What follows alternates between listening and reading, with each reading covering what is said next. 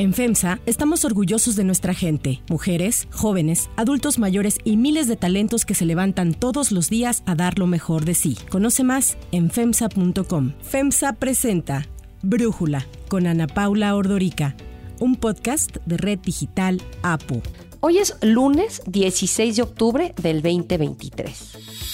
También estoy convencida que una de las maneras para salir de la pobreza es impulsar el empleo. Por eso la beca Jóvenes Construyendo el Futuro les debe de dar inglés, computación, habilidades digitales, robótica, inteligencia artificial a los jóvenes. Lo más humanista es seguirle ofreciendo opciones de vida a las y a los jóvenes de nuestro país. No puede haber nunca más un presidente que le diga ninis a los jóvenes. En las elecciones del próximo año, más de 15 millones de jóvenes podrán votar por primera vez en unos comicios presidenciales. Se trata de la generación que nació entre el 2001 y el 2006. Por cierto que el número coincide con las personas que pudieron votar por primera vez en las elecciones del 2018 que ganó Andrés Manuel López Obrador. Aunque la llamada generación Z no definirá la elección presidencial, sí será la que enfrente las consecuencias, buenas o malas, de su resultado. Estos 15 millones de jóvenes representan el 15.8% del padrón electoral,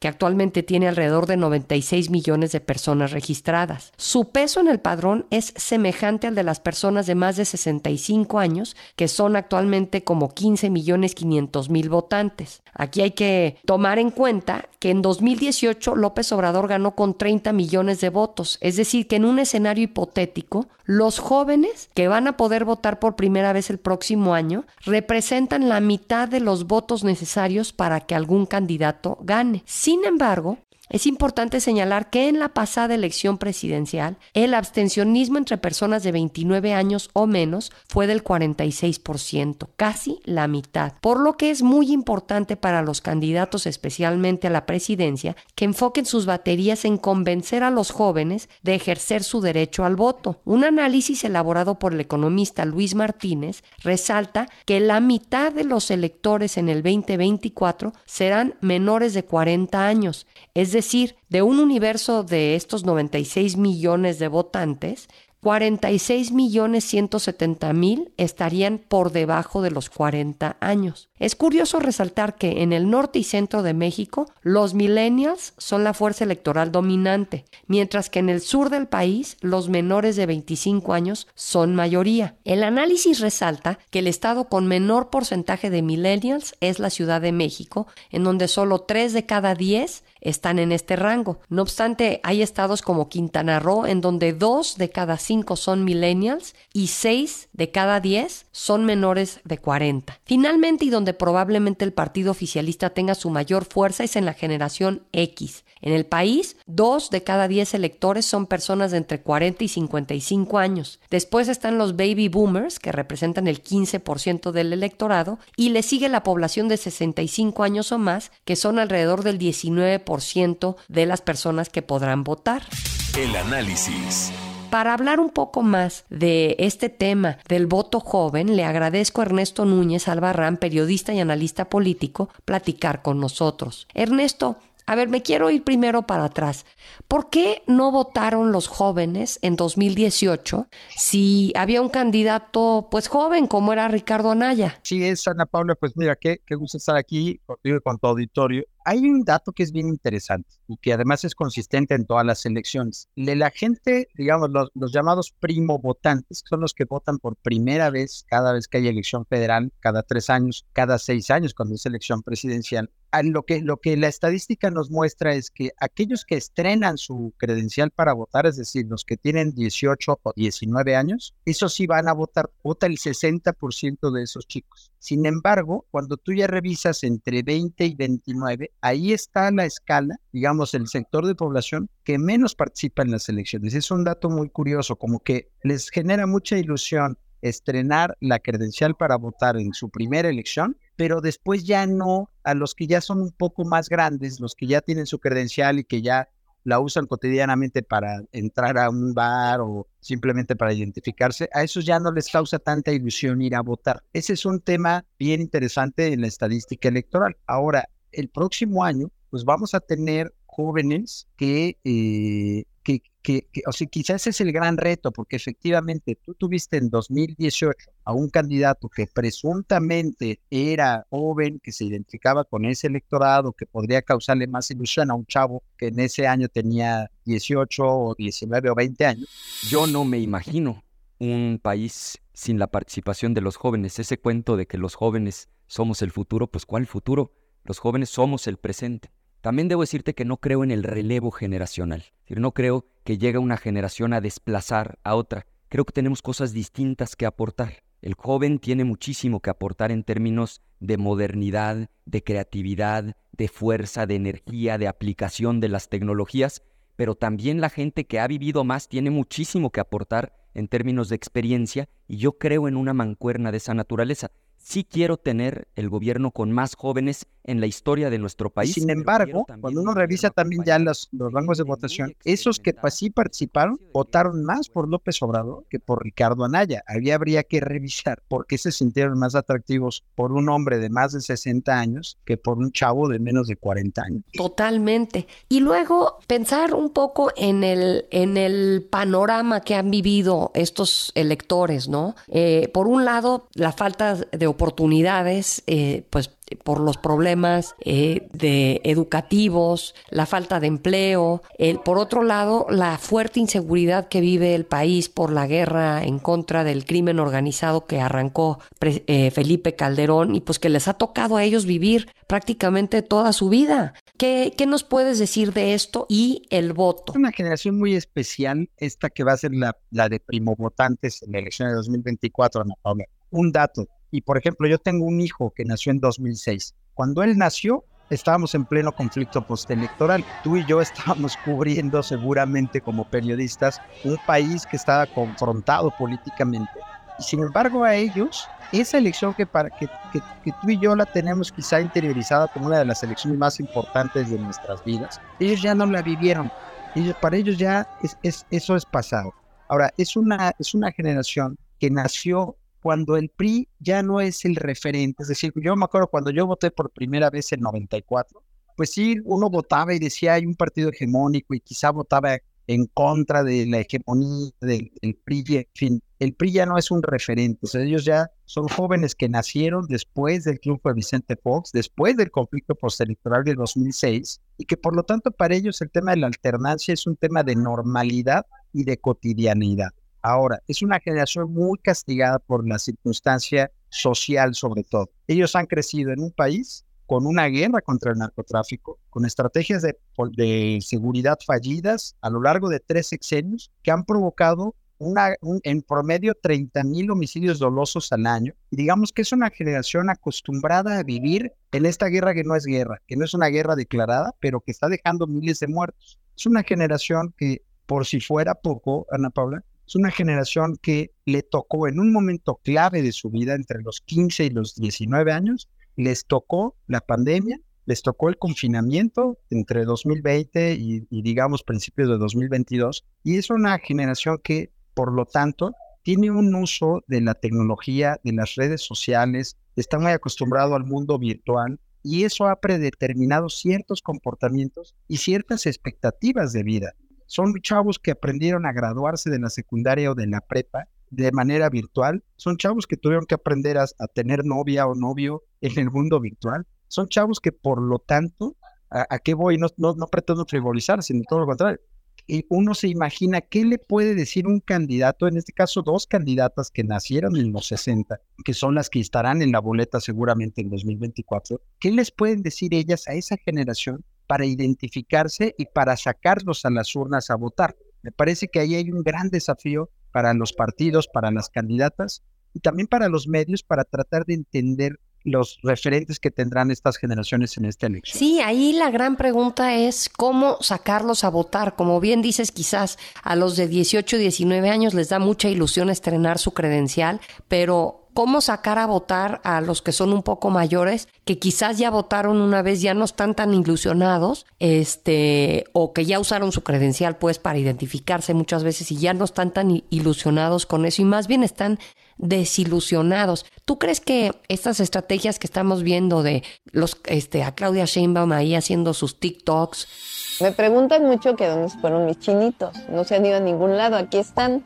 Solamente que me plancho el cabello con una plancha para hacerme mi colita de caballo, o a veces lo traigo suelto, con una diadema, o a veces media colita de caballo. Y a Xochitl Galvez eh, con spots de inteligencia artificial, ¿son el camino para sacarlos a votar? Francamente no. Ana Paula, porque mira, yo te, afortunadamente yo tengo un pequeño, este, en ese sentido, pequeño focus group en casa, pero yo tengo un chavo de 20 y uno de y uno que uno que tendrá 20 y otro que cumplirá exactamente 18 en marzo de 2024.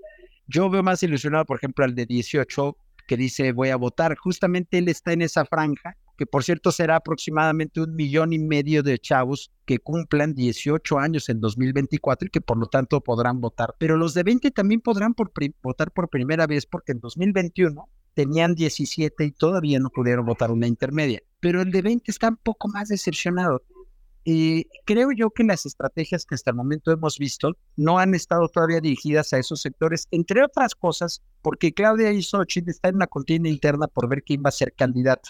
Me parece que las estrategias dirigidas a movilizar a los votantes sí se están tardando ya en aparecer. Efectivamente está esto de la inteligencia artificial, está el uso de TikTok. Hola, Xochitl.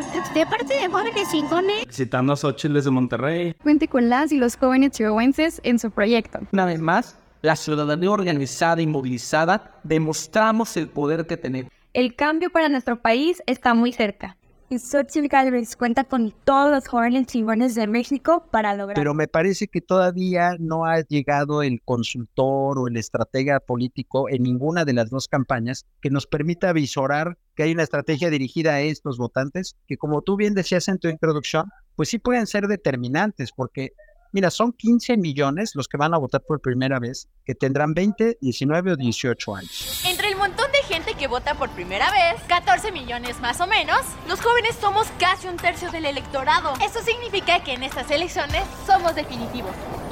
Siempre está padre quejarnos en redes sociales, pero este año puedes votar y pues sí, tu voto es más efectivo que un hashtag. Es que no es una responsabilidad aburrida con la que tienes que cumplir, es un derecho, no, es un poder. Ese superpoder que en las redes se transforma en views, trending topics y viralidad, este año se convierte en el poder de elegir a tus representantes. Que no votaran en el 21. De esos, 13 millones tendrán ya 19 o 20 y por lo tanto ya no será tan fácil que estrenen su credencial y vayan. Yo no he visto mensajes dirigidos precisamente a ellos que les generen ilusión, que les generen una idea de país, que digamos los entusiasmen a participar en algo que para ellos puede llegar a ser muy aburrido, como ir a una votación. Vamos a ver qué sucede. No, no estoy diciendo que no vaya a ocurrir. ¿eh? Probablemente, y en el 2018 ya lo mencionabas, probablemente estas personas, estos, estos jóvenes sí se ilusionen a lo mejor por el tema de que una mujer presidenta por primera vez, probablemente se les ilusiona a alguien de 60 años. Es muy curioso el comportamiento. Ve en Estados Unidos qué pasó con Bernie Sanders. Era el candidato más atractivo para los jóvenes, ¿no? Sí. Eh, creo que hay varios factores todavía por ver. Oye, y luego está el, eh, eh, lo que ha hecho López Obrador, que como bien decías, atrajo el voto joven, eh, parte del voto joven en, en, el 2018, y ya como presidente pues ha sacado programas como el de Jóvenes Construyendo el Futuro. Este programa, como saben, consiste en darles trabajo a los jóvenes que no estudian o no tienen empleo para que se capaciten en empresas, en talleres, en actividades productivas. Antes eran discriminados, les decían ninis que ni estudian ni trabajan. ¿Ese tipo de políticas van a ayudar a Claudia Sheinbaum? Yo creo que quien pretenda corporativizar y clientelizar a los jóvenes se va a equivocar. Me parece que el programa de Jóvenes Construyendo el Futuro está bien. A mí, a mí me gusta el hecho de que es, eh, em, como propósito, digamos, como discurso, esto de no queremos ninis y que queremos gente que tenga un ingreso para poder seguir estudiando y tal. Me parece que como propósito está excelente. Ya cuando uno analiza en la realidad, pues no ha cambiado mucho la situación de los jóvenes en realidad. Hace poco publicamos en Animal Político un reportaje muy serio donde hablábamos de cómo lamentablemente ese programa no le ha quitado a un solo joven de las manos del crimen organizado y eso, eso es lamentable. Ahora, pretender que la, si Claudia Sheinbaum cree que porque hay 8 millones de personas inscritas en Jóvenes Construyendo el Futuro, eso se va a traducir en 8 votos 8 millones de votos a favor de Morena, me parece que se va a equivocar. Porque si algo tiene un joven, es ser rebelde. Entonces, querer convertir a los jóvenes en una clientela, me parece que sería un error garrafal. Me parece que no habrá joven que vaya a decir, ah, yo voy a votar porque recibo 3 mil pesos al mes. Me parece que la estrategia tiene que ir por otro lado y comenzando por ilusionar a, esta, a estos jóvenes nuevamente con una idea de país con una idea de que el país puede ser distinto al país del que les hablamos sus padres cada vez que nos sentamos a cenar o cada vez que nos sentamos a comer y ver que efectivamente se sientan atraídos por un discurso, quizá no por una persona, sí por, pero sí por una idea de un país distinto al que, al que les está tocando vivir y de, y de muchas maneras sufrir. Y, hay otra, otro factor eh, que siento que ante la falta de oportunidades en el país, vemos muchos jóvenes eh, irse de México y tratar de buscar un futuro en, en, otra parte. ¿Hay datos de, digamos, esta fuga de cerebros o fuga de juventud que son mexicanos, que están en el padrón, pero que no están en México? Sí, y hay muchos, y yo creo que en clases medias y medias altas, mucha gente piensa en sus hijos y de inmediato dice, eh, ojalá que en la universidad se vaya a otro lado a estudiar o a trabajar, porque aquí la cosa está muy mal, sobre todo con el tema de violencia, eh, son temas que espantan mucho.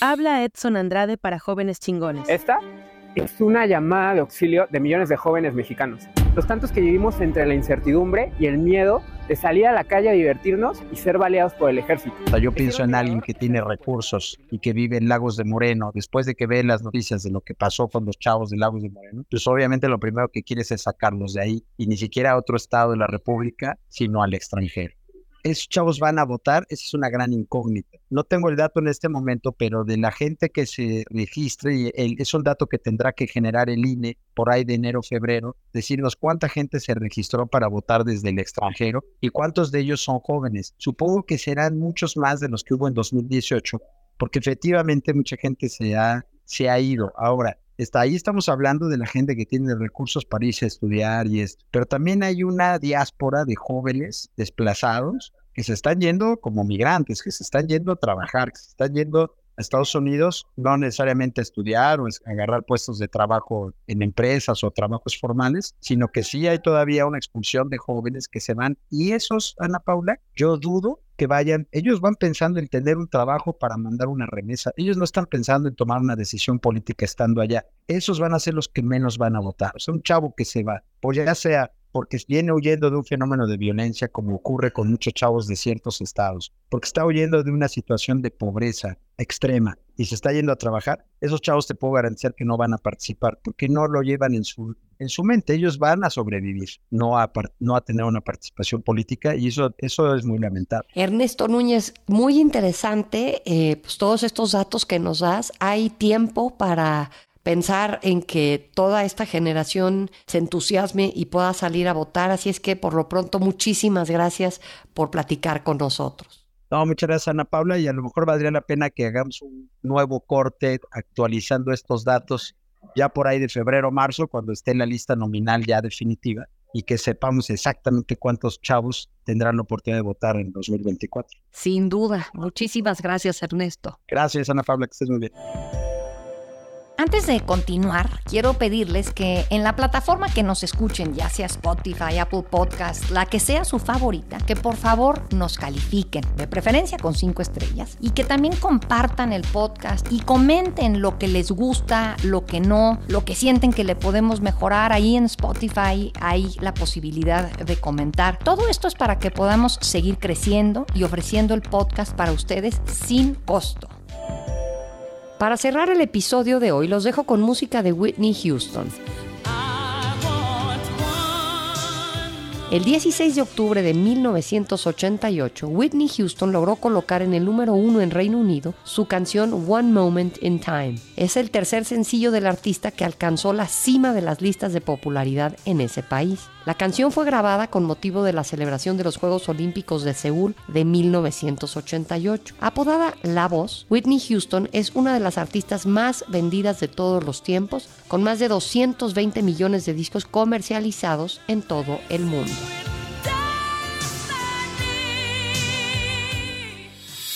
Yo soy Ana Paula Ordorica. Brújula es una producción de Red Digital APO. En la redacción, Ariadna Villalobo. En la coordinación y redacción, Christopher Chimal. Y en la edición, Cristian Soriano y Carlos Guerrero. Los esperamos mañana con la información más importante del día. Oxo, Farmacias ISA, Cruz Verde, Oxo Gas, Coca-Cola FEMSA, Invera, Torrey y PTM son algunas de las muchas empresas que crean más de 245 mil empleos tan solo en México y generan valor como parte de FEMSA. FEMSA. presentó Brújula con Ana Paula Ordorica, un podcast de Red Digital APO.